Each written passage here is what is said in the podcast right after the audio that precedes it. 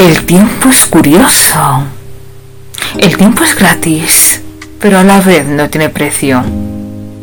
No puedes poseerlo, pero sí puedes usarlo. No puedes guardarlo, pero sí puedes gastarlo. Pero una vez que lo pierdes, ya no puedes recuperarlo.